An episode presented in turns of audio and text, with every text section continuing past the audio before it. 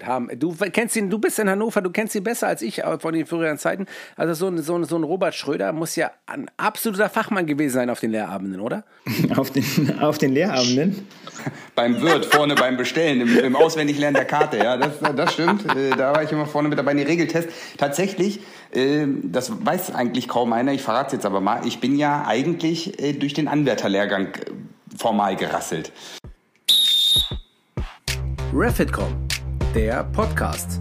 Referee, Fitness, Community. Alles über Schiedsrichter. Mit Patrick Ittrich.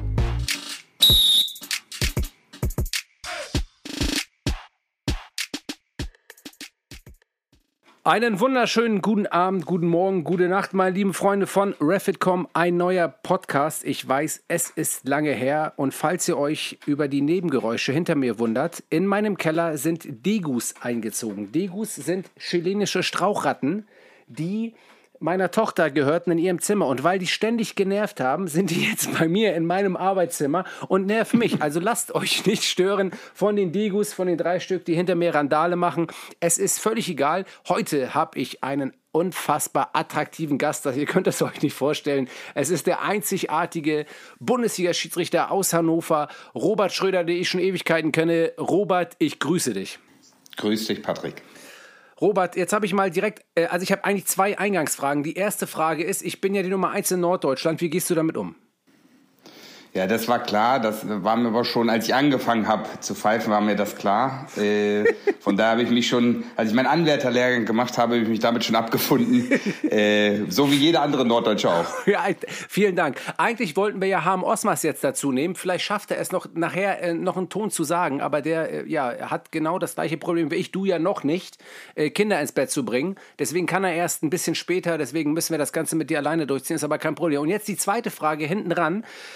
Du bist ja äh, mittlerweile gefeierter und erfolgreicher Bundesliga-Schiedsrichter, wenn ich das mal so in aller Deutlichkeit sagen kann. Ähm, Was warum, du da jetzt so eigentlich? Entschuldigung. warum, warum liebst du es äh, oder warum findest du es so geil, Schiedsrichter zu sein? Das würde mich mal interessieren. Also in erster Linie, ähm, das hat ja so ein bisschen eine Entstehungsgeschichte. Ähm, äh, ich war ja Fußballer auch, genauso wie du. Äh, natürlich auch nicht so erfolgreich, auch die Nummer zwei hinter dir natürlich. Selbstverständlich. Ähm, ja, äh, aber klar, die Liebe zum Fußball, äh, zum Sport generell äh, hat mich erstmal überhaupt dazu gebracht, dann auch mal einen, einen Schiedsrichter-Anwärterlehrgang zu, zu besuchen. Und äh, letztendlich war es dann so, dass mir diese Tätigkeit unheimlich viel Spaß gemacht hat, ähm, weil das mit dem Fußballspielen wäre nicht mehr nach ganz oben gegangen. Und so habe ich im Prinzip äh, zur Schiedsrichterei gefunden und äh, daraus meinen Freundeskreis dann irgendwann rekrutiert, aus jedem Spiel auch irgendwie einen coolen Ausflug gemacht. Und äh, so hat das dann sich entwickelt, dass man ja bei der Schiedsrichterei geblieben ist und auch Spaß daran hat. Ja, aber warum hast du Spaß daran? Das muss mir mal erklären. Ich finde, für mich ist das immer nicht so in einem Satzform zu dir. Warum bringt es dir Spaß, Schiedsrichter zu sein? Wir wollen ja hier junge Leute animieren, Schiedsrichterin, Schiedsrichter, Schiedsrichter zu werden, egal in welcher Sportart. Warum ist das so geil? Was willst du denen sagen, warum die Schiedsrichter werden sollen? Äh, frei aus der Leber. Was ist das Geile daran? Also erstmal muss man vielleicht da in dem Zusammenhang, wenn man da äh, von der Seite sich nähert, äh, mal sagen, dass man als Schiedsrichter nie, also ganz selten der, der Doofmann ist. Ja? Es wird oft ganz äh, viel gedacht, dass man als Schiedsrichter eigentlich immer nur der Buhmann für eine Seite ist und das stimmt ganz oft nicht. Also ich habe viel, ähm, Spiel, viele Spiele in meiner Karriere und auch, auch noch in Amateurebenen gehabt, wo man ganz viel Anerkennung und Lob für die Tätigkeit bekommen hat. Und äh, also von daher macht das schon dann in der Beziehung auch Spaß, weil man eben auch Anerkennung bekommt. Und äh, Schiedsrichterei bietet ja nicht nur das Pfeifen an sich an, sondern da gibt es auch ganz viele Ereignisse und, und Gemeinschaften drumherum, die dann ähm, auch in der Gesamtheit äh, diese Tätigkeit schon attraktiv erscheinen. Aber es ist natürlich dann auf dem Platz auch eine verantwortungsvolle Aufgabe. Man lernt viele Charaktere kennen und je höher man kommt, ist man natürlich auch irgendwo Teil von etwas Besonderem. Jetzt gerade in der Bundesliga ist das natürlich enorm, äh, dass man halt große Mannschaften pfeifen darf, äh, zu Nicht-Pandemie-Zeiten natürlich vor großen große, großen Zuschauermengen pfeifen darf. Und das macht natürlich unheimlich Spaß, als Schiedsrichter vorne weg zu marschieren, in ein Stadion einzumarschieren und dann ein Spiel zu leiten. Ne? Ja, super erklärt. Wobei ich ganz ehrlich sagen muss, wann hast du denn mal große Mannschaften gepfiffen? ja, Entschuldigung, also ja. äh, bei dir im Norden gibt es ja nun auch äh, zwei ganz große Mannschaften, ne? Ja, da hast du natürlich recht. Die hast du alle schon hoch und runter gepfiffen. Aber wie gesagt, ich rede, na gut, wenn ich jetzt weiter rede, dann versaue ich mir das hier in Hamburg, in meiner äh, Stadt hier, wenn ich hier weiter, äh, weiter rede. Also, nein, klar. Ähm, das ist natürlich völlig logisch, dass wir als Schiedsrichter ähm, ja so eine, aber schon eine Einzelstellung haben. Also, es ist ja schon ein Einzelstellungsmerkmal, äh, Schiedsrichter zu sein. Wir haben keine Mannschaft in dem Sinn und doch sind wir irgendwie mit vielen Leuten zusammen, doch haben wir Lehrgänge, doch sind wir, jetzt hörst du die Degus wieder, doch sind wir ähm, im Team unterwegs. Also äh, ich glaube, viele Leute malen das viel schlechter aus, als es in Wirklichkeit ist, oder? Genau so, genau so. Also ich glaube, der Schiedsrichter wird immer so in der Öffentlichkeit dargestellt. Ja, für eine Mannschaft ist man immer der Dumme. Ähm, keine Ahnung, äh, Schiedsrichter äh, kann, haben zu Hause nichts zu melden. Deswegen, okay, das ist tatsächlich so, aber äh, äh, und deswegen touren sie auf dem Platz rum, um, um da mal was sagen zu dürfen. Nein, also ich glaube, es sind viele Vorurteile ähm, behaftet durch durch Einzelereignisse.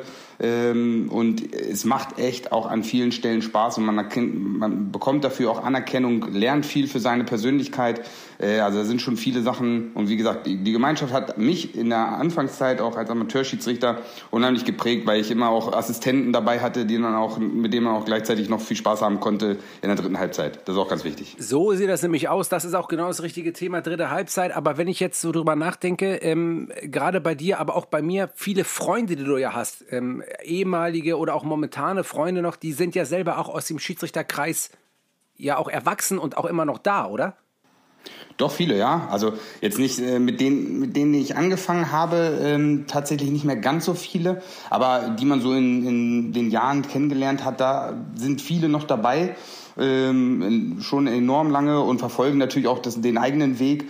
Ähm, und klar, da haben sich auch Freundschaften ergeben, die äh, nach wie vor anhalten. Ne?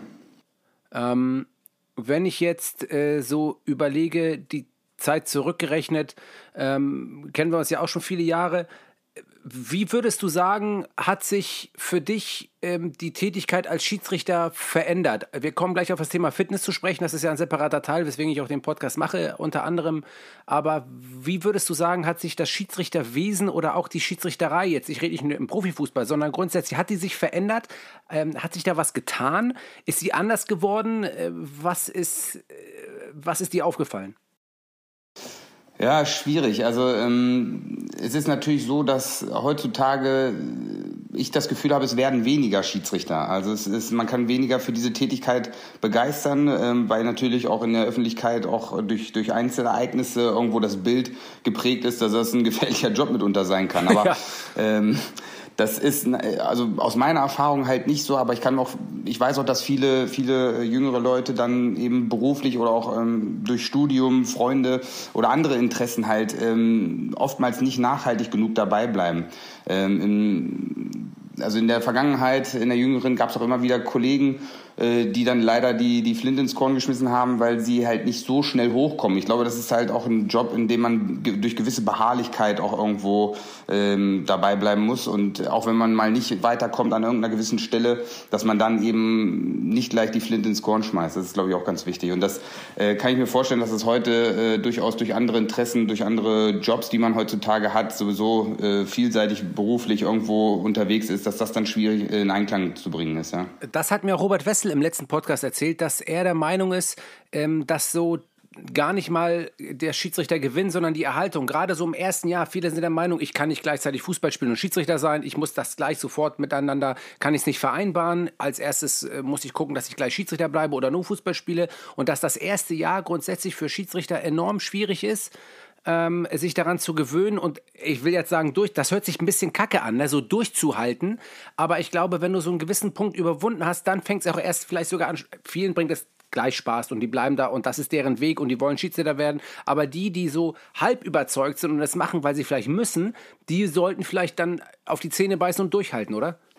Absolut. Ähm, und wie gesagt, da finde ich es ganz wichtig, dass man eben, auch wenn, wenn man ein Spiel nicht so gut gelaufen ist oder man mal Ärger hatte mit irgendwen, dass eben dann eine starke Schiedsrichtergemeinschaft da auch im Hintergrund steht. Ja, wenn ich glaube, wenn man, wenn man den Freundeskreis aus dem Schiedsrichterbereich bezieht, darüber hinaus Aktionen plant, wo man auch Leute neben den Spielen kennenlernt, ähm, klar, die Lehrabende sind das eine, aber die sind dann auch immer ein bisschen mit Theorie gefüllt. Aber wenn man eben Aktionen, Ausflüge, irgendwelche Treffen ähm, hat, ähm, wo man eben Leute kennenlernt, wo man ein bisschen Spaß bei der Sache hat, dann bildet entwickelt sich so ein Interesse an der Schiedsrichterei, kommt im, in, also ganzheitlich, ja. Da hat man eben Freunde dabei und es ist eben nicht nur das Spiel, sondern es sind eben Dinge drumherum, die einen dann da auch, auch beibehalten, ja. Ja, total. Also das sind so genau die Dinge, die ich eigentlich immer versuche zu predigen, weil auch, wie du schon sagtest, früher war die dritte Halbzeit äh, ja obligatorisch und fast noch geiler Total. als das Spiel. Ähm, ja. Das ist äh, ja für die, also für uns, die im Profifußball tätig sind, nicht mehr ganz so, ganz so gegeben, aber es ist nicht so, dass wir jetzt nicht, dass wir jetzt sagen, ja, wir würden nicht mal ein Bier trinken. Also ich kann es zumindest von mir nee, behaupten, dass ja, ich auch gerne mal ein Bier trinke und auch gerne mal in der dritten Halbzeit, ähm, die nicht ganz so äh, ja, äh, krass aussieht mittlerweile, aber das ist auch der Zeit geschuldet, logischerweise, und, und, und ja. der Professionalität, aber trotzdem ähm, ist das einfach auch wichtig für ja, ich weiß, ich kenne es von der Polizei. Ich weiß immer, früher war es so in der Bereichspolizei, als wir da ähm, einen Dienst hatten von keine Ahnung, von, von 10 bis 20 Uhr und da ist irgendeine Scheiße passiert im Dienst, dass man sich danach, wir hatten damals noch einen geilen Tresen in der Bereitschaftspolizei, wo man sich danach getroffen hat, äh, sich hingestellt hat und äh, die, die nicht gefahren sind, die haben dann Bier getrunken und die, die gefahren sind, äh, äh die haben dann eine, eine, Schorle getrunken, aber zumindest konntest du dich da mal unterhalten. Du hast dich äh, über die Dinge unterhalten, die äh, einem schwer gefallen sind, die kacke waren. Ähm, ja. Ich habe das Gefühl, dass das in der Schiedsrichterei schwierig ist umzusetzen in Teilen, weil ähm, die Zeit sich vielleicht sogar geändert hat. Ich, auch nur als Beispiel, als ich als äh, keine 17-Jähriger in der ersten Herren beim MSV Hamburg gespielt habe, äh, da war um 15 Uhr das Spiel aber ich bin erst um 23 Uhr rausmarschiert aus dem Clubhaus, weil ich noch 25 Runden Klabberjas gespielt habe. Für die, genau die nicht so, wissen, was ja. Klabberjas ist, das ist ein Hamburger Kartenspiel. Äh, und dann gab es auch einen und dann hast du auf den Tischen getanzt und du hast das genossen und das hat eine, war eine, ein wunderbarer Zusammenhalt. Und das habe ich das Gefühl, ist irgendwie weg. Ja, das, genau das. Also früher, wir sind, klar war das Spiel auch irgendwie immer am wichtigsten und es hat sowieso alles nur Spaß gemacht, wenn man natürlich auch ein gutes Spiel abgeliefert hat und äh, nach Möglichkeit äh, keine Fehler gemacht hat und, und so weiter. Aber es war immer auch äh, die, die Anreise zum Spiel, da haben wir die Mucke im, in meinem alten Golf 2, richtige, richtige Moppelbude, der vier, vier, im Winter musste ich den mit Zwischengas fahren, weil der Motor abgewürgt ist. Aber dann aber MC hier voll Musikkassette, altes Ding noch aufgedreht, hinten ein paar Boxen reingeschraubt. Dann haben wir allein auf der Hinfahrt schon irgendwie Spaß gehabt. Auf der Rückfahrt dann natürlich auch, wenn der Beobachter äh, noch da war. Früher wurde es ja nicht so oft beobachtet, aber wenn, dann war es meistens auch erfolgreich. Dann fährst du zurück, hast noch, hast noch irgendwie richtig wieder Mucke aufgedreht und dann bist du in eine Kneipe noch oder irgendwo feiern gegangen. Äh, selbst auf den Dienstag oder so ging das, ging das klar. Und das hat halt ja. so dann auch äh, die, die, die Freude rund um das Spiel äh, gestaltet. Das waren halt eben auch Kumpels, mit denen man auch, auch außerhalb von Spielen zu tun hatte. Und das ist ganz wichtig, dass eben auch in, in so einem Kreis in, äh, der Schiedsrichter, dass sich da auch irgendwie Freundschaften entwickeln und dass man da Spaß hat zusammen. Das ist das A und O. So sieht es nämlich aus. Und wenn ich jetzt äh, so überlege, als du sagtest, äh, äh, du bist durch die Gegend gefahren, ähm, mit, äh, mit, mit geiler Mucke im Golf 2 und hast da äh, und man hat Spaß gehabt. Ich finde auch, das sind so die Erlebnisse, die man heutzutage auch auch immer noch drin hatten. Also ich finde, das ist einfach eine geile Zeit gewesen und, äh, und total. Ja. Aber es ist natürlich auch personabhängig. Ne? Also nicht jeder, nicht, nicht jeder äh, macht das so. Aber im Grundsatz, wenn ich mich so an meine Zeit auch erinnere, äh, ja, bin ich schon der Meinung, dass das ähm, mich auch geprägt hat. Ne? Also ist natürlich auch immer. Äh, typenabhängig, logischerweise. Äh, sag Absolut. mal jetzt, wo ich also hier gerade. Ja, ja, bitte? Ja, also man ist auch manchmal mit jemandem mitgefahren, wo, wo es dann doch nur irgendwie so das Spiel war und wo jetzt nicht so der, der mega Hype gemacht wurde. Das gehört halt auch mal dazu, aber so insgesamt finde ich schon wichtig, dass man eben äh, Leute, mit Leuten auch unterwegs ist, gerade im Amateurbereich, äh, wo man sich das auch noch ein Stück weit aussuchen kann, ähm, wo man auch Spaß hat und eben auch ein, ja, ein Ereignis oder aus dem Spiel einen gesamten Ausflug macht, der eben komplett Spaß macht halt. Ne? Ja, ich sehe hier gerade Marco Schmidt auf seine letzten Meter laufen. Ich denke, ähm, äh, viele Spiele wird er, wenn das mit der Altersgrenze alles so bestehen bleibt, wird er nicht mehr pfeifen. Mit 47 äh, marschiert er hier hin und her. Die Schiedsrichterei ist nicht nur im Profifußball und auch im Amateurfußball höchst athletisch geworden. Ähm, wenn ich dich manchmal so über den Platz rennen sehe, dann denke ich manchmal, äh, was ist los mit dir? Äh, ja, Usain Bolt. Äh, ja, wirklich, weil du also für mich auch ein absoluter Maschinensprinter bist. Ähm, ähm, was hat sich für dich verändert, bevor wir jetzt, sag ich mal, zu den Amateuren kommen, ähm, äh, was man denen mit auf den Weg geben kann? Aber was hat sich für dich verändert in der Zeit, äh, wo du äh, ich glaube, der höchste Sprung, das kann ich ja von mir sagen, ist einfach von der zweiten zur ersten Liga. Da weiß, kennt man die Aufmerksamkeit, man weiß, man muss mehr leisten. Aber was würdest du sagen, hat sich in deinem Training, in deiner Athletik in den letzten zwei, drei, vier Jahren ähm, in der Zeit von der zweiten, vielleicht nimmst du auch die zweite ruhig mit, zur Bundesliga verändert? Ja, wobei, also äh, schon einiges, muss ich sagen. Ähm, wobei ich den größten Quantensprung körperlich gemacht habe, wo ich dann in die dritte Liga aufgestiegen bin. Also ähm, muss ich vorstellen, ich bin 1,86 groß und habe äh, zu Zeiten in Regionalligaspielen 100 Kilo gewogen. Über 100 Kilo. War mein Training, sah dann so aus, äh, viermal die Woche Badminton gespielt, äh, die Pille über zwei Stunden gekloppt, wie verrückt. Ja. Ähm, das war insofern gut, weil das ja eine Intervallbelastung auch ist, wenn man da richtig Gas macht.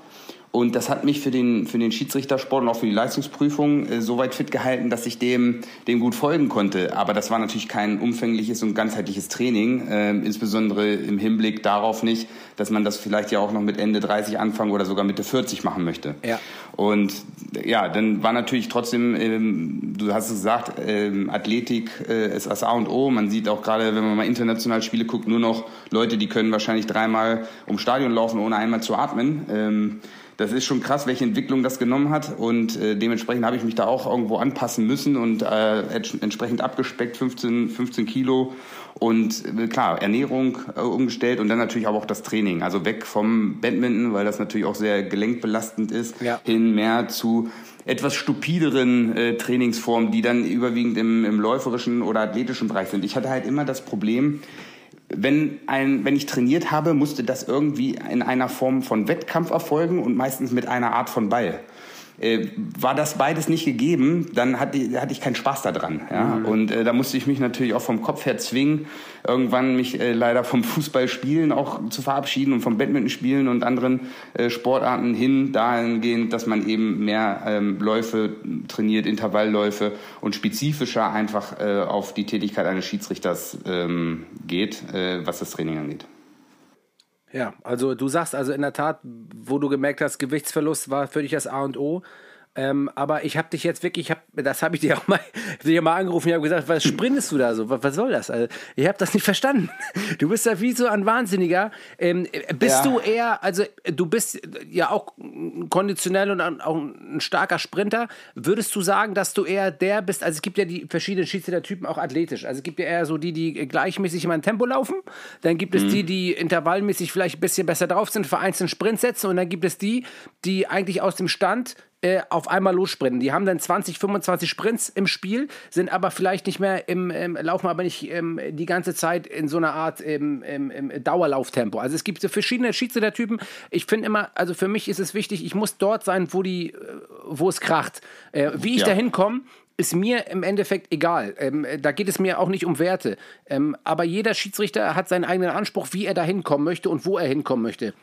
Wie ist da genau. dein Weg oder ähm, wieso ähm, sagst du, für mich ist es wichtig, immer viel zu sprinten? Also wie, wie setzt du da an oder wo ist da dein, äh, dein Ansatz für die, für die Spielleitung, was das, äh, was das Konditionelle und gerade die Sprints betrifft?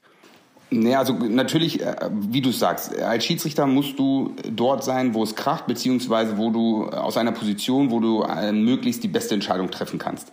Und dazu ist natürlich manchmal wichtig, dass man äh, auch mal aus dem Stand äh, voll Karacho in den Sprint geht, bei Kontergegenstößen, äh, grundsätzlich natürlich antizipiert, äh, frühzeitig losläuft äh, und auch generell natürlich eine gewisse Laufdistanz zurücklegt, um einfach auch immer in guter Position zu Spielvorgängen zu sein. Das ist so das A und O.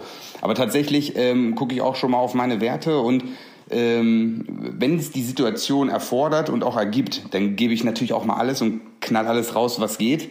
Ich habe dann auch so in meinen Laufauswertungen ähm, so 32, 33 kmh gehabt früher, also vor zwei, drei Jahren noch. Willst du, vor zwei, drei ja, Jahren noch. Ja, aber erzählst so, so du der 32 kmh, du bist doch kein Auto, ey. Willst du eigentlich Ford Fiesta? nee, tatsächlich ist er wie, ja. wie so ein Bus Äh, aber wenn ich erstmal in Gang 8 gelandet bin, dann ist äh, Karacho. Ich habe auch ein bisschen Bremsweg und so weiter, deswegen Ja, das muss ist man ein bisschen aufpassen. Aber äh, nee, tatsächlich äh, so, und das wollte ich auch äh, immer mal wieder testen, was kriege ich denn so an Maximalwerten hin, äh, ohne jetzt aber äh, das äh, bewusst an irgendwelchen Stellen zu machen, sondern Klar. es muss immer auch situationsangemessen sein. Aber klar, es ist schon wichtig, die, die beste Position im Spiel zu bekommen, wo man die äh, ja, möglichst beste Entscheidung äh, treffen kann. Und dann äh, versuche ich schon, das irgendwie auch mal explosiv zu machen, äh, dass ich schnell hinterherkomme, weil eins sieht doof aus, wenn im Strafraum irgendwas passiert und du stehst an der Mittellinie. So halt sieht es nämlich aus. Äh, und das ist genau der Punkt, deswegen ich sage, man muss immer da sein, wo es kracht. Wie man da hinkommt, ist eigentlich ähm, meines Erachtens völlig egal. Jetzt äh, trainierst du denn Sprints konkret? Also sagst du, heute ist Sprinttraining, machst du das richtig wie in der Wiederholungsmethode? Also trainierst du einen Sprint, wartest, trainierst noch einen Sprint? Ähm, oder hast du so für dich so eine Grundfitness? Du bist ja noch auch jetzt nicht alt, ne? Also, aber ähm, bist ja noch im Bereich tätig, wo du, wo du äh, ja keine Sorgen über Verletzungen eigentlich machen sollte, macht sich jeder. Ähm, da kommen wir gleich auch nochmal zu. Aber ähm, trainierst du Sprints konkret? Teilweise, ja. Also jetzt nicht so ähm, in, in regelmäßigen Zyklen, aber schon mitunter. Ähm, und also wir müssen ja auch bei unserer Leistungsprüfung diese die 40 Meter in einer gewissen Zeit laufen. Deswegen ist schon auch mal wichtig, äh, auch gewisse so am Laufstil oder auch an der Lauftechnik ein bisschen was äh, zu feilen.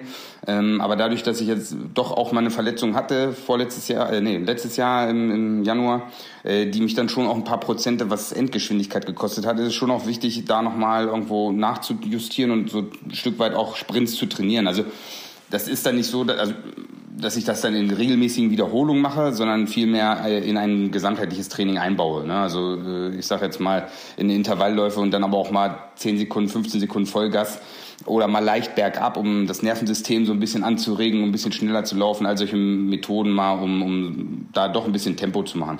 Aber auch da mache ich zum Beispiel auch gerne was mit bei. Also äh, ich gucke mir beispielsweise auch ähm, auf YouTube gibt's ganz nette Videos zu äh, Football-Training und wie so Wide Receiver zum Beispiel ähm, auch gewisse Sprinttrainings machen. Und auch sowas kann man wirklich gut äh, machen. Da braucht man gar nicht viel Material zu.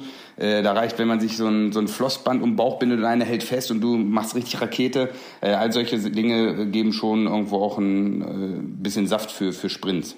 Ja, also irgendwie auch mit. Spaß dabei wieder. Ja, klar, das finde ich, äh, finde ich gute Hinweise für die Leute. Das werden wir natürlich noch bei refitcom.de anbieten, logischerweise Robert Schröder, wo, wo du hast mir auch schon Ewigkeit, also hast mir auch immer erzählt, dass du das brutal liebst und sensationell findest, das weiß ich auch alles. Brauchst mir gar nicht nochmal sagen. Ist doch alles völlig in Ordnung. äh, Robert Schröder, ähm, wo du äh, Nervensystem sagst, ne, das reg ich immer an, wenn ich zu Hause hier äh, Alarm habe und die Kinder rumschreien. Dann ist bei mir mein Nervensystem absolut on fire und dann ist aber auch nichts mehr mit Sprint. Muss ich ganz ehrlich sagen. Aber das ist eine andere Sache. Glaub Ähm, ich, ja. ja, kannst du mal sehen.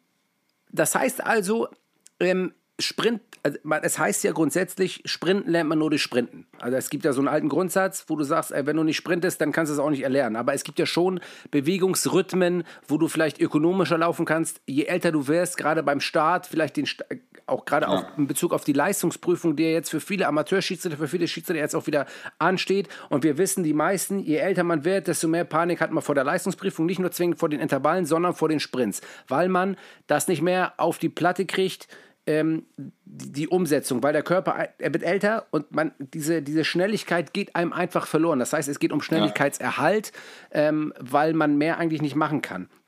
Ja.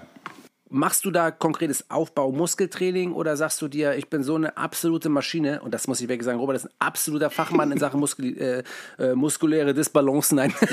Ja, ja. Fachmann im Muskelabbau, ja, Ja, ja das ist ja auch.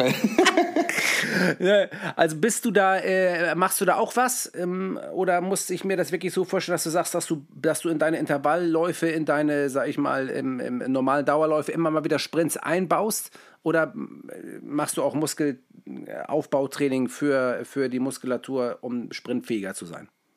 Also Muskelaufbautraining habe ich doch schon spezieller gemacht nach meiner Verletzung, weil ich da ähm, tatsächlich auch vom, vom Arzt bescheinigt bekommen habe, dass da tatsächlich in der Zeit, wo ich nichts machen konnte, auch, auch muskulär äh, ordentlich was, was äh, abgebaut wurde. Äh, da mache ich das. Ansonsten mache ich äh, ganzheitliches Muskeltraining, ähm, aber jetzt nicht speziell, um, um ähm, Sprintfähigkeit anzusteuern. Ähm, das, das ist eigentlich eher im ganzheitlichen Training mit drin. Sehr auch so ein bisschen, so ein bisschen kommt es ja auch auf den Muskeltypus an, den man hat. Ne? Es ja. gibt ja eher äh, Ausdauerläufer, die dann eher nicht so eine hohe Maximalgeschwindigkeit haben. Irgendwann hatte ich das auch mal in der Trainingslehre gehabt. Das sind dann irgendwelche speziellen Muskelfasern, die eher bei Sprintern so vorhanden sind. Ich glaube, dass ich eher einer bin, der, der ähm, im Bereich Schnelligkeit zu Hause bin, als im, im äh, absoluten Ausdauerbereich. Und von daher habe ich schon eine gewisse Grundschnelligkeit, äh, die ich dann jetzt äh, nicht wie ein Ausdauerläufer dann nochmal ganz speziell trainieren muss, um da kleine Erfolge zu machen, sondern da merke ich eigentlich, dass ich eine gewisse Grundschnelligkeit habe, die mir auch bei den Leistungsprüfungen absolut ausreicht. Ich glaube, ganz wichtig ist bei den, bei den Leistungsprüfungen, wenn man da ein Problem hat, und beim Sprinten ist es, glaube ich, ganz extrem wichtig, dass man im Kopf locker bleibt. Die meisten Verletzungen oder die meisten ähm, Sprints, wenn man es nicht schafft, haben damit zu tun, dass man zu sehr verkrampft und irgendwie ängstlich in so einen Sprint reingeht. Und ich glaube, da ist es ganz wichtig, dass man locker bleibt und einfach äh, irgendwie nicht groß nachdenkt. Äh, weil ich habe bei vielen jetzt erlebt, die dann äh, sehr verkrampft reingehen und dann macht plötzlich ein Muskel zu und ja, dann, dann war's das, ne?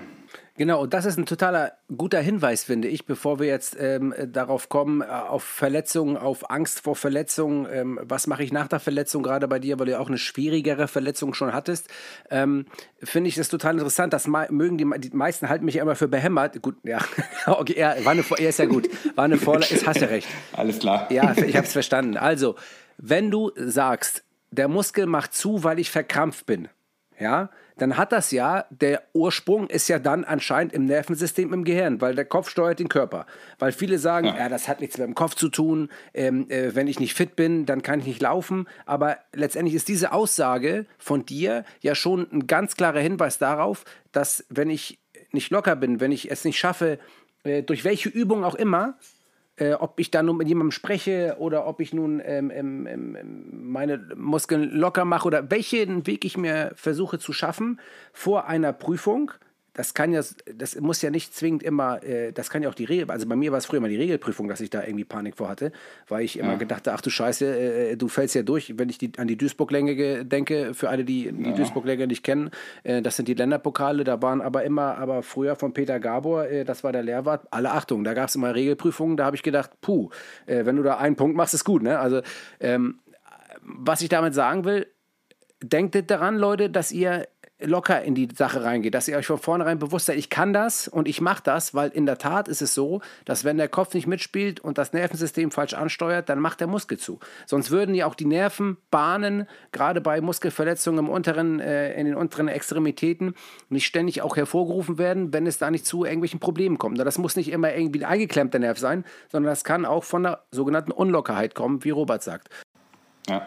Man sieht das bei Sprintern. Also äh, Sprinter machen ja immer, die, die also erhöhen ihre Muskeltonus, klar, äh, um natürlich die Muskeln dann äh, gezielt ansteuern zu können, aber äh, sie lockern auch vor allem. Und vor allen Dingen, wenn sie lossprinten, man sieht das ganze Gesicht wabbelt bei denen dann, weil die eigentlich ganz, ganz locker sind ähm, und, und nicht verkrampfen. Und wenn man beim Sprint, das sieht man ganz häufig auch, ähm, wenn, wenn man sich Leistungsprüfer anguckt, sieht einige, die verkrampfen brutal, äh, haben steife Arme, äh, komplett steifes Gesicht und ähm, da, das kostet sogar Speed am Ende des Tages. Und deswegen ist wichtig, echt locker zu bleiben im Kopf und einfach stumpf loszurennen, an irgendwas anderes zu denken, weiß nicht, keine Ahnung, dass im Ziel steht, wartet das Bier auf einen. Aha, und was noch so zum Beispiel? Ne? Was könnte man noch ja. denken im Ziel so zum Beispiel? Ich weiß gar nicht jetzt, worauf du abspielst, aber ich weiß auch eine andere, also ich ja. weiß, ich bin ja davon ab, aber ist egal. Also jeder, jeder, jeder was er mag. Halt, ja, ne? so sieht das nämlich aus. Jeder was er mag und ähm, da würde ich sagen nochmal eine Ode an Dieter Andretter, der uns ja immer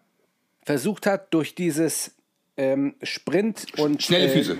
Ja, schnelle Füße, schnelle Füße, schnelle Kontakte, hat er immer gesagt. Und vor allen Dingen hat er immer versucht, also wenn wir Sprinttraining gemacht haben bei Dieter Andre, das ist der ehemalige äh, DFB-Athletiktrainer, ähm, hat er immer uns laufen lassen, die Arme an die Seite fest.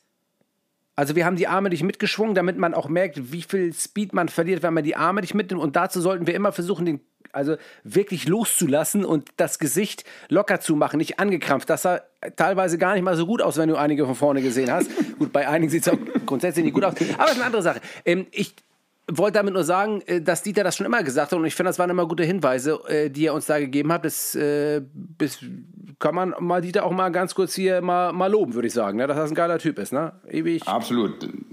Drei, drei Pommes mehr. Drei Pommes mehr, drei Pommes mehr. Schnelle Kontakte, schnelle Füße. Schnelle Füße, genau. Schnelle Füße, drei Pommes mehr, das, war so die, das waren so die Highlights. Aber nee, da ist was Wahres dran. So sieht's aus. So, jetzt kommen wir zum Thema Verletzung. Ähm, äh, wie, ich muss jetzt auch noch 20 Mal sagen, ich war ja auch schon ein paar Mal verletzt, aber du hast auch schon eine schwere Verletzung. Das war 2020 im äh, Trainingslager auf Portugal, ähm, in Portugal, auf Portugal, nee, auf Ja. ist nicht, ist keine Insel, In. ne? In Portugal. Ja. Ähm, äh, ist dir äh, da eine Sehne weggeflogen im Hintern ähm, und das hat dich ganz schön, ähm, Ja. äh, das hat dich ganz schön zu, weggehauen. Ne? Also äh, würdest du dazu mal was sagen? Also, weil sowas ist ja auch nicht, es ist eher selten, glaube ich, oder? Ja, es war also eine ganz blöde Verletzung. So richtig erklären konnte ich es mir auch nicht. Wir waren ja am Strand, letzter Tag des Trainingslagers, letzte Einheit, logisch, eh, und haben mit so, einem, mit so einem kleinen Football rumgeschmissen. Und ich bin dann rückwärts gelaufen, wollte aus einer rückwärtigen Bewegung in den Sprint gehen, bin irgendwie ein bisschen in eine Vertiefung getreten und plötzlich machte es Knack, als ob man so eine Lakritzstange zerreißt. So hat sich das angefühlt. Das war so im hin, äh, hinteren, oberen Oberschenkelbereich und ähm, ganz merkwürdiges Gefühl. Kein richtig doller Schmerz, aber halt so, dass die Sehne, die ist zum Glück nicht ganz abgerissen, aber so ein Teilabriss. Und ähm, das ist eine Sehne, die hält kom die komplette Oberschenkelmuskulatur ähm, im, im hinteren Bereich äh, mit dem Gesäß sozusagen zusammen. Und wenn die komplett reißt, dann rutscht dir der ganze Muskel mal kurz in die Kniekehle. Das war zum Glück nicht so, aber die hangen am seidenen Faden. Ähm, so dass ich da auch so eine Sehnenverletzung, du kennst das ja auch, dauert enorm lange, bis das sauber verheilt ist. Ja. Und äh, von da hat mich das schon äh, eine Zeit gekostet, um da wirklich wieder voll einsteigen zu können. Das waren in Summe wohl ja, schon vier Monate. Ähm, da kam dann die, die Corona-Krise und der, die, die Corona-bedingte Spielpause mir in der Beziehung zumindest gelegen, dass ich dann äh, nicht Saisonende an der Stelle hatte, sondern tatsächlich nochmal äh, einsteigen konnte. Aber ja, da, daran sieht man, äh, wie schnell auch äh, das vorbei sein kann, wenn man nicht eine ernsthafte Verletzung hat. Ich glaube, wenn die wirklich abgerissen wäre, die Sehne, wäre man ein Jahr lang raus. Und äh, du kennst das auch, du bist ja echt leidgeplagt äh, mit langen Verletzungszeiten. Sich da wieder ranzukämpfen, ist, glaube ich, auch eine, eine böse Nummer. Ähm, weißt du noch konkret, wie die Sehne hieß? Oder welcher Muskel das war? Weißt du das noch? Nee, das äh, sind so lateinische Begriffe. Ja, das das ist nicht so meine. Sprache. Also, ja, aber was soll das auch? Ich meine, lateinisch Pizza bestellen hat auch keiner heutzutage, ne? Also ist ja Nee, auch Quatsch. kriegst ne? kriegst du auch irgendwie nur mobile, quo va- keiner, ich kann auch kein Lateinisch. Was weiß ich. Äh, ist auch egal. Äh, da müsste ich jetzt nachgucken. Das war, äh, keine Ahnung, Ja. Lexikon. Ja, warte mal ganz, äh, warte mal, ich habe hier ähm, äh, Muskelsystem des Menschen. Ähm, eine direkt ganz fette. wa- Warte mal ganz kurz. Äh, Ich gehe da mal kurz hin. Ja. Ich höre mich noch. Ich sehe hier auf jeden Fall den Hintern, die Sehne, die hinten längs geht. Warte mal kurz. Also mir fällt es ein, wenn, das, äh, wenn du es sagst. Äh, Trochanter Major, Nee, äh, Inferior, Fe Quadratus femoris, nein. nee. Mal vielleicht auf der Seite. Äh, Gemellus superior. Ob Äh, so. Nee. Ja, ich, finde ich find das vielleicht noch raus im Laufe der, der Gäste Geschichte. warten auf ihre Teilnahme im Wartebereich. Das ist Harm Osman. Der stößt jetzt mit dazu. Und dann können wir den direkt mal mit reinnehmen und noch mal 15 Minuten mit ihm dazu quasseln. Das ist super. Hast du ihn jetzt da Ich lasse ihn mal zu. Ich lasse ich lass ihn mal zu, ja? Ja. Wo ist Harm? Da, Da ist ist er. Harm Osmas. So, ihr könnt ihn nicht hören. Äh, Harm, wir nehmen schon einen Podcast auf mit Robert, haben hier schon 32 Minuten fett gequatscht. Jetzt müsstest du folgendes machen. Du nimmst jetzt dein iPhone, drückst auf Sprachmemo und lässt einfach laufen. Ach, zeig mal, jetzt zeigt er mir den Muskel. Ich habe es gefunden. Äh, Die heißt äh, LIG. Sacrotuberale. Ah, Also, und das Ding ist ja. abgerissen. Ja, nicht ganz, aber fast wäre das. Diktiergerät, ganz genau, einfach auf Play. Diktiergerät. Ich muss hier für euch mal übersetzen, weil ihr Harm ja nicht hört. Jetzt bringe ich mal ein bisschen Qualität wieder in die Sendung. Er sagt, er bringt Qualität in die Sendung, wenn ich das schon wieder höre, ne? Gut. Harm, hast du auf, bist du, äh, bist du live? Ich bin auf Sendung. Äh, Harm ist auf Sendung. Meine lieben ähm, Freunde, ich begrüße jetzt den ähm, Also ich würde schon sagen, Norddeutschlands, wir hatten das Thema eben, das muss ich auch nochmal, die Frage stelle ich dir natürlich auch gleich nochmal, bevor es weitergeht. Wir haben ähm, Harm Osmas, äh, Bundesliga und FIFA-Schiedsrichter aus Hannover mit bei uns im Podcast, liebe Freunde, und haben gleich die erste Frage an dich, bevor ich zur zweiten komme und wir dann wieder ins Thema Fitness einsteigen. Harm, wie ist es, hier mit Norddeutschlands Nummer eins, also mir zu sprechen. Also ist das für dich ein Problem auf Dauer gewesen oder war das immer schon irgendwie, hast du, hast du daran zu knabbern oder ist das irgendwie für dich okay? Ja, du bist ja mein großes Vorbild, Patrick. Ähm, vor allem in der Kommunikation mit den Spielern. Also das finde ich, äh, das finde ich großartig. ähm, ja. Ähm, das war es auch. Das in allen anderen Punkten, also wenn wir jetzt auf die Fitness zu sprechen kommen, da gucke ich mich dann eher ja. bei anderen Leuten um, aber nein, kleiner Scherz. Ähm, bei mir. bei ich finde das gemein, das tut mir leid. Aller, ich muss mir aller Form entschuldigen, Leute. Ja. Nein, okay, und jetzt die zweite Frage haben, die hast du auch ganz toll beantwortet. Die zweite Frage, warum findest du es so geil, Schiedsrichter zu sein? Kannst du das, also warum, also wir wollen ja hier Leute, ähm, wir wollen, dass die Leute Schiedsrichter werden, Schiedsrichterinnen, ja. Schiedsrichter in allen Sportarten, macht denen das schmackhaft. Warum ist das geil? Erklär es uns bitte. Also, ich sage immer, der, der Schiedsrichterjob, das ist ein wunderbarer oder wundervoller Scheißjob, ja. Und da sind halt zwei Komponenten drin. Ähm, zum einen, das ist natürlich ein Job, wo man, wo man ähm, sich nicht verstecken kann, sondern wo man auch mal Verantwortung übernehmen kann und darf. Und das ist, glaube ich, eine Riesenchance. Äh, Im Fußballteam kannst du dich immer irgendwo verstecken, äh, klein machen, aber als Schiedsrichter geht das nicht. Da musst du immer äh, auf die Bühne und äh, ich finde das einfach gut, wenn auch gerade junge Leute oder auch andere oder auch Erwachsene sagen, ich habe Bock, Verantwortung zu übernehmen äh, in der Gesellschaft und das kannst du als Schiedsrichter wirklich gut machen. Ähm, und ich kenne unzählige Leute, die sagen, Pfeifen, Schiedsrichter zu sein, macht, macht Spaß. Und das verstehen diejenigen, die es noch nicht gemacht haben, ja, ähm, die können das natürlich schwer nachvollziehen. Die sehen immer nur die Schattenseiten. Äh, aber wer fußballaffin ist, wer Bock auf Fußball hat äh, und wer Bock hat, auch so Verantwortung zu übernehmen, der, der sollte sich da mal, mal beschäftigen, Schiedsrichter zu werden, auf jeden Fall. Ja, ich finde, das ist eine Komponente ja, das ist eine Komponente, die ich so auch noch nicht hatte äh, und die ähm, so auch noch nicht beleuchtet wurde. Muss ich ganz ehrlich sagen, richtig guter Punkt. Nicht. Vielen, vielen Dank dafür. Nee, also das ist eine, nee, das ist, ich finde das, also vor allem das Thema Verantwortung übernehmen, ähm, ähm, das geht ja vielen ab heutzutage, ne? Das muss man aber ganz ehrlich sagen. Obwohl man es locker könnte. In welcher Form auch eher. Äh, äh, egal welches Ehrenamt oder, ich mag diesen Begriff Ehrenamt über nicht, das hört sich so überkandidelt an, ne? Aber äh, Hobby. Man kann ja ein Hobby machen äh, und trotzdem Verantwortung übernehmen. Deswegen finde ich das ziemlich geil was du gesagt hast. Ja, wir waren gerade bei Roberts ähm, äh, Arschverletzung, ja. äh, die er sich äh, durch, äh, äh durch, ja, wie soll man das sagen, Übermut äh, ähm, äh, zugezogen hat. Ja und ähm, haben ganz kurz, wir waren ja gerade dabei zu erklären, was so die Fitness des Schiedsrichters ausmacht. Ähm, das wollen wir kurz anreißen, dann gehen wir noch mal ganz kurz in die Persönlichkeit und dann lassen wir es auch gut sein. Äh, dann haben wir auch genug gesülzt hier, weil wir haben noch was anderes vorhaben. Ähm, Harm, erzähl eben mal ganz kurz, wie ist es für dich ähm, in der Zeit, als du Amateurschiedsrichter warst und jetzt in dem Profibereich ähm, DFB und dann FIFA. Was hat sich für dich in deinem Training, in deiner Athletik geändert? Was hast du anders gemacht? Wie, wie, äh, wie, muss, wie, wie müssen, müssen sich die Leute, die Amateurschiedsrichter, das vorstellen? Du musst die Frage nochmal stellen. Ja. Ich habe hier keinen richtigen Empfang. Frag nochmal, ja. Patrick. Also ich muss euch, äh, ich muss mich nochmal entschuldigen. Ähm, Harm hat keinen richtigen Empfang und es läuft hier durchs Haus. Äh, der hat eine, der hat eine Leitung der von, der von, das, von, von Upload 20 Mbits oder was. Ey. Weißt du, das sind die FIFA-Schütze heutzutage. Ich habe keinen Empfang, ich habe keine Kohle. Na, ist egal. So. Lass den Schröder 80 kaputt, ist das geil. Harm, ich stelle dir die Frage nochmal.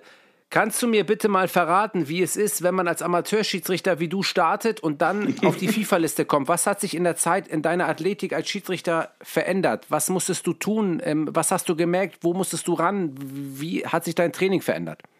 Ja, also früher als äh, Jugendlicher konnte ich abends saufen gehen und am nächsten Tag ein Spiel pfeifen. Das kann ich jetzt nicht mehr. Okay. Und was hat sich geändert? Was hat sich jetzt Was hat geändert? sich Ich verstehe geändert? jetzt auch nicht. Ich Nee, verstehe nicht, was du ähm, meinst. So, das ist jetzt mal ganz platt ausgedrückt. Ähm, früher war eigentlich alles scheißegal. Hauptsache, du hast ein bisschen Sport gemacht. Ähm, und dann lief das auch. Und ich habe ja nebenbei auch Fußball gespielt. Das war schon mal die Grundeinheit. Äh, laufen gegangen. Und viel mehr wusste ich auch nicht. Habe mich halt gern bewegt und Fahrrad gefahren und habe auf dem Dorf gewohnt. Da musste ich viel Fahrrad fahren. Also irgendwo ähm, sportlich sein. Und ähm, über die letzten 15 Jahre habe ich dann halt auch begonnen, ähm, viel Wissen oder Know-how mir anzueignen, viel mir abgeschaut bei anderen. Und heute würde ich sagen, gehe ich selten mal einfach laufen oder joggen, sondern heute habe ich halt mehr Struktur, mache, äh, also was ich gut finde, auch auf dem Sportplatz als Schiedsrichter zu trainieren. Mit Robert zusammen sind wir regelmäßig auf dem Sportplatz und äh, ich habe die Erfahrung gemacht, ähm, das macht sich bezahlt, weil man da gute Übungen machen kann. Äh, es ist irgendwo auch alles dem Fußball näher, anstatt einfach immer stumpf laufen zu gehen. Also, ähm, und ich bin auch der Meinung, äh, zu zweit oder mit mehreren zu trainieren, das ist immer ein Benefit. Also äh, alleine zu trainieren, äh, das, ist schon, das ist schon hart über die Jahre. Und deshalb ähm, habe ich immer die Chance genutzt, äh, auch zusammen zu trainieren und habe mir viel angeeignet. Und wenn es halt, ähm, wenn ich mal irgendwie einen Podcast gehört habe oder YouTube-Videos oder ähm, ja, oder mal eine Verletzung hatte und dann halt auch gelernt habe, okay, vielleicht sollte man auch mal das ein oder andere Mal angehen und trainieren, damit das nicht wieder passiert. Ja, das hat dir geholfen. Also ähm, ähm, sich konkret, gerade vielleicht sogar, Robert äh, setzt ja weniger auf die Athletik, weil er eine absolute Maschine ist, wie er uns eh vorhin verraten hat. Ähm, aber ich glaube, äh, bei mir ist es ja ähnlich, äh, bei dir ja auch, so wie ich weiß, dass du dann auch gerade äh, im Thema Mobilisation Ja. und Athletik auch eine Schippe draufgelegt hast, um einfach äh, Prävention zu betreiben für Verletzungen, oder? Äh, Total. Äh, Habe ich ja auch ähm, erst seit ja, die letzten sechs, sieben Jahre begonnen. Ähm, und ich habe auch nie gedacht, dass ich mich mal äh, vor einer Sporteinheit aufwärmen müsste. Und mittlerweile habe ich so ein 10-Minuten-Programm zum Aufwärmen und äh, tut mir ganz gut, ja, absolut.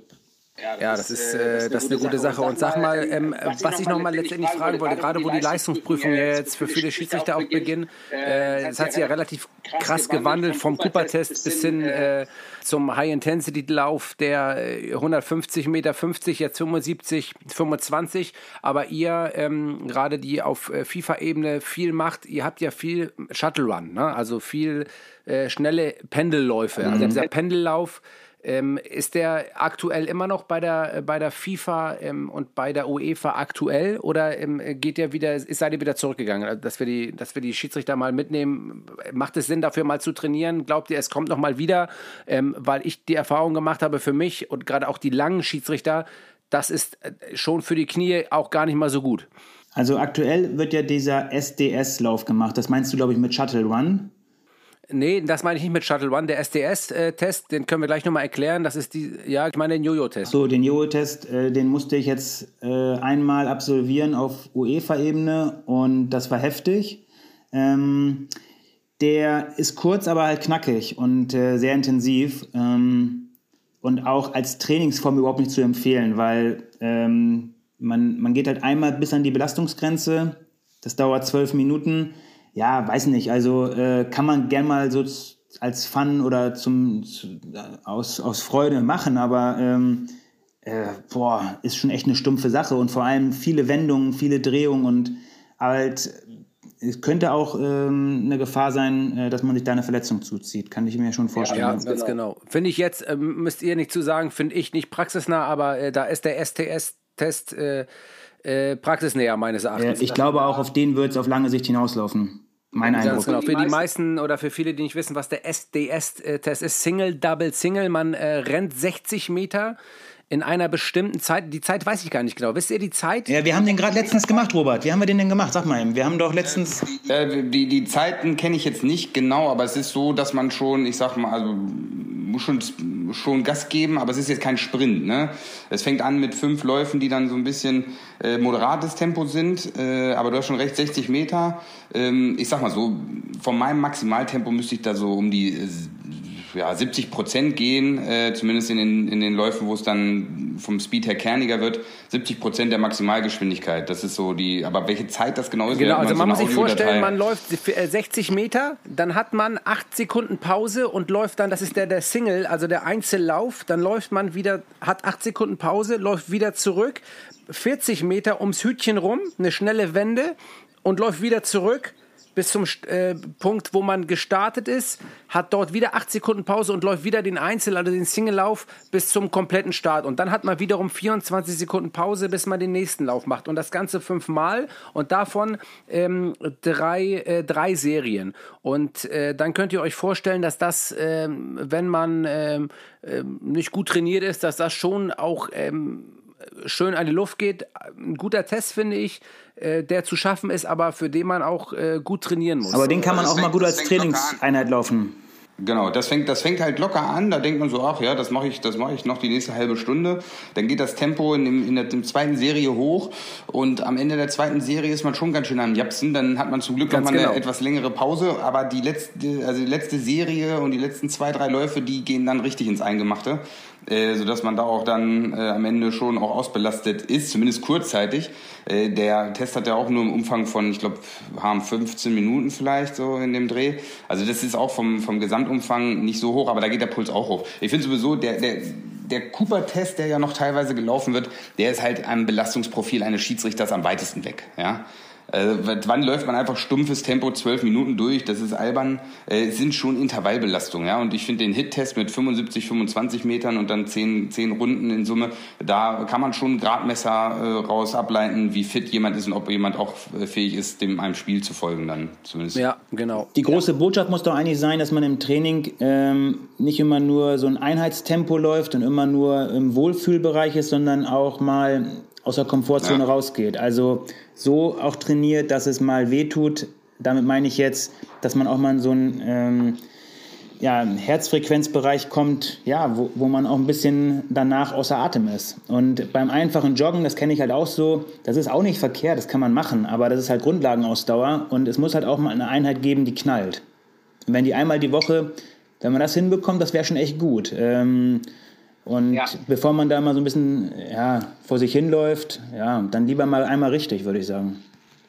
Also man muss letztendlich feststellen, dass ähm, im, im typischen Bundesliga-Schiedsrichtertraining eigentlich diese langen Dauerläufe zur Seltenheit, jetzt sehe ich gerade hier Tobias Stieler äh, auf dem Fernsehbild äh, Bild hier rumrennen, äh, weil ich eben gerade auch mir das Spiel angeguckt habe und äh, er war einer der Ersten, der zu mir gesagt hat, ich laufe hier eigentlich keine zehn Kilometer mehr am Stück, vielleicht alle drei Wochen mal, weil ähm, das, äh, das spiegelt nicht die Leistung äh, auf dem Platz, was die Athletik betrifft, eines Schiedsrichters wieder. Also letztendlich versucht man wirklich durch Intervalle, durch knackige ähm, äh, Inter, ja, Intervalleinheiten das abzubilden, Ja. was ein Schiedsrichter darstellt. Aber das letztendlich ist das für einen Amateurschiedsrichter ja vielleicht nicht zwingend ähm, äh, das, was er machen sollte. Aber wenn jemand sagt, ich bin jetzt, ich möchte ambitioniert sein, ich will äh, dahin kommen, wo die anderen sind, dann sollte man sich schon langsam darauf einlassen, weil ich glaube, dass man als Amateurschiedsrichter, wenn man will, ich weiß nicht, wie es bei euch war, irgendwann kommt man ja in den Bereich, wo man sagt, ich möchte gerne nach oben. Also das glaube ich ja gilt für jede Sportart, dass man dann ähm, auch nach oben kommen kann. Irgendwann ist nach der Townbombe da oben immer enger, aber irgendwann sagt man, ich möchte nach oben und bis zu einem bestimmten Bereich kann man das auch schaffen, wenn man will. Ja, absolut. Definitiv, ja. Absolut. Also, ja. Das, das, äh, ich finde immer, also auf der Kreisebene ist, ist eine gewisse Beharrlichkeit, dass man eben dabei bleibt, sich äh, irgendwie auf Lehrhabenden zeigt. Da, das sind schon die Dinge, und wenn man dann natürlich noch einigermaßen pfeifen kann, dann ist man schon da relativ gut aufgestellt. Äh, und Ja, und da sind wir wieder, Harm lacht schon wieder bei dem Punkt, warum du in der Bundesliga gelandet bist, ist für mich heutzutage immer noch ein Rätsel. Aber ich weiß nicht, was du da bei den Lehrabend gemacht hast. Aber anscheinend, naja, ist ja, gut. Harm, du kennst ihn, du bist in Hannover, du kennst ihn besser als ich äh, von den früheren Zeiten. Also so ein, so ein, so ein Robert Schröder muss ja ein absoluter Fachmann gewesen sein auf den Lehrabenden, oder? Auf, den, auf den Lehrabenden.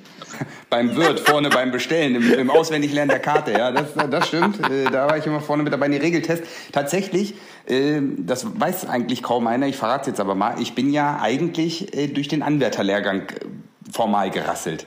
Ähm, Das ist meine, nicht dein Ernst. Ja, doch. Meine Prüfung, meine schriftliche Prüfung war in einem Fehlerbereich, der nicht mehr als bestanden gilt. Das heißt, ich musste eine, also ich war aber nicht so schlecht, dass ich direkt nach Hause fahren durfte, sondern ich musste in die mündliche Nachprüfung.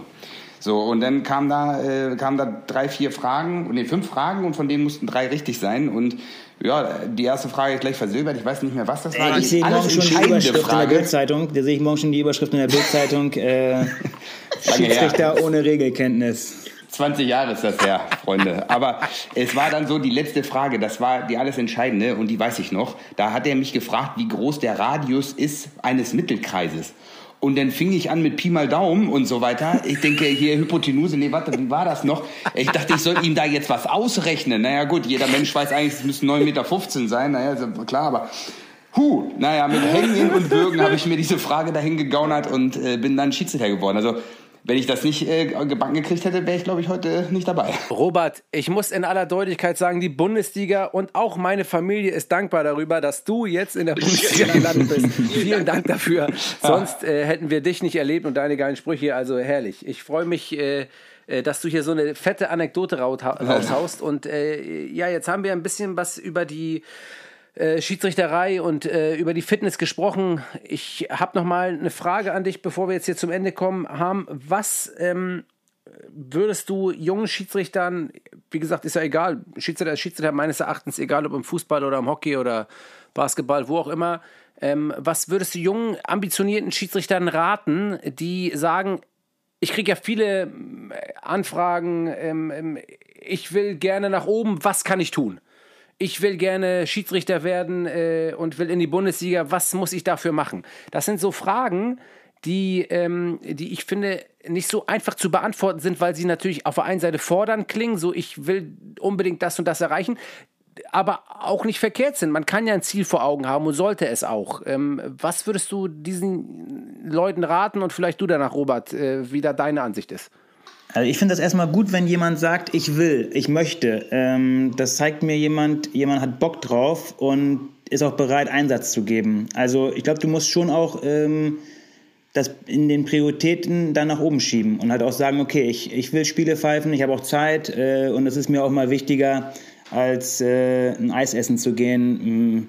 Also man muss irgendwo auch sagen, ich stehe dahinter. Und wenn man das macht und dann auch, ja, ähm, sich vielleicht auch ein Umfeld sucht, äh, die auch Lust haben, weil es geht immer mit mehreren einfacher und dann auch gute Assistenten hat und dann sich auch sich auch ein bisschen kümmert. Ich meine, heutzutage kannst du dich viel besser noch informieren. Vor 15 Jahren, als, als wir angefangen haben, oder vor 20 Jahren, da, da wussten wir eigentlich gar nichts. Da hatten wir eine Schiedsrichterzeitung, die kam einmal im Monat und dann haben wir da reingeguckt und haben gedacht, ja, okay, können wir uns ja mal was abgucken. Aber heutzutage kannst du ja so viel machen. Also du hast ja Informationen, einfach Informationen aufsaugen, und auch, auch mal nachfragen, hey, was meinst du zu meiner Leistung? Wie findest du das? Äh, kann man, sich, kann man ja auch mal, auch mal Feedback einholen. Muss ja nicht immer der Beobachter sein, können ja auch mal andere Leute sein. Ja. Und ähm, ja, ansonsten, äh, man muss äh, Gas geben, also äh, voll dabei sein und, ähm, und dann, dann ist das im Regelfall, geht es dann auch ein paar Etagen höher. Und ob es dann eigentlich mal für die Bundesliga reicht, ja gut. Ähm, da muss ja auch ein bisschen Talent und ein bisschen Können und ein bisschen, vielleicht auch ein bisschen Glück dabei sein. Ja. ja. Aber so die Mischung, ne? Ja, ja finde ich, find ich gut. Genau das, also das, da kommt viel zusammen und äh, was ich festgestellt habe, ich habe nun auch, äh, ich glaube, fünf Jahre oder sechs sogar in der Regionalliga verbracht äh, habe mich eigentlich auch schon eine Etage höher gesehen, äh, aber es ist dann doch äh, an manchen Stellen, wo es vielleicht doch nicht reicht. Und wenn man da beharrlich bleibt und vor allen Dingen dann, wenn man mal nicht aufsteigt, nicht alles immer auf Funktionäre schiebt, äh, sondern äh, immer auch sich im, im nach, nachher irgendwie nach ein bisschen Frust. Wen so meinst du denn konkret, äh, Robert? Äh, du hast dir doch, du hast dir doch früher die Spiele beim Beobachter immer schwer geredet. Ja. Das erzähl doch nicht so eine Grütze. Du hast doch immer gesagt, oh, das war hier, oh, acht, früher gab es ja, übrigens diese 40er Noten, 48er Spiel und oh, die Sonne, ich habe in die Sonne geguckt und der Rasen war hoch und was du da alles erzählt hast. Ja klar, das ist ja, das ist ja natürlich, das gehört auch zum, zum Kunst des Verkaufens, was wir ganz wichtig äh, Schiedsrichter ganz wichtig ist. Nein, aber im Ernst, es ist, es ist wichtig, dass man ähm, immer auch nochmal guckt, was kann ich an mir selbst verbessern. Und da gibt es immer wieder was, ähm, auch äh, in Bezug auf die Persönlichkeit, im Umgang mit Spielern und so weiter. Da findet man immer noch Verbesserungspotenzial oder Veränderungspotenzial, sag ich mal so. Und ich glaube, wenn man da nachhaltig beibleibt, dann, dann kann man wirklich viel schaffen. Und ihr habt auch, na klar, ähm, ein gewisser, gewisser Glücksfaktor ist immer da. Das richtige Spiel zum richtigen Zeitpunkt mit, äh, mit den richtigen Umständen, dann, dann hat man auch das das Glück muss man wirklich äh, auch haben, aber man kann es auch selber forcieren und ich glaube, dann, dann hat man auch wirklich gute Chancen heutzutage. Also ich muss sagen, ich habe mir das alles hart erarbeitet. Ich weiß Na nicht, wovon ihr redet. Äh, Nichts, nichts geschenkt. Ja, man kriegt nichts geschenkt heutzutage. Naja, ist auch gut. Also, äh, liebe Freunde, ähm, Harm, ähm, Robert, äh, das ist hier eine Premiere, dass hier drei Bundesliga-Schiedsrichter, äh, Entschuldigung, FIFA-Schiedsrichter noch dazu, selbstverständlich äh, hier in dem Podcast miteinander quatschen. Ich glaube, das ist ein Monster-Mehrwert für viele Schiedsrichter, die hier zuhören. Ähm, vielen Dank, dass ihr euch dafür bereit erklärt habt. Jetzt hat Robert das Licht angemacht, jetzt sehe ich ihn. Jetzt würde ich am liebsten das Ding hier wieder ausmachen. ähm, äh, Blind, blind mich hier er ganz macht das nicht wieder aus. Also, ähm, euch beiden vielen, vielen Dank äh, für eure Zeit. Äh, wir haben jetzt noch andere Sachen zu tun. Es geht hier Business as usual weiter. Ähm, liebe Freunde von Refit.com, ähm, haut rein, ähm, guckt auf unsere Homepage. Ähm, neue Inhalte sind da. Wir haben neue äh, Videos, neue Blogs, alles, was ihr braucht für euer Training. Alles Gute und bis bald. Bis zum nächsten Podcast. Euer Patrick, haut rein und tschüss. Wie so ein Radiomoderator hast du abmoderiert. Jetzt kommt gleich Roxette mit äh, Listen to Your Heart. Gute Fahrt. Und Auf der B7 ist noch ein Stau. Ein Erdbeerlaster umgekippt. Refitcom, der Podcast. Referee, Fitness, Community. Alles über Schiedsrichter. Mit Patrick Ittrich.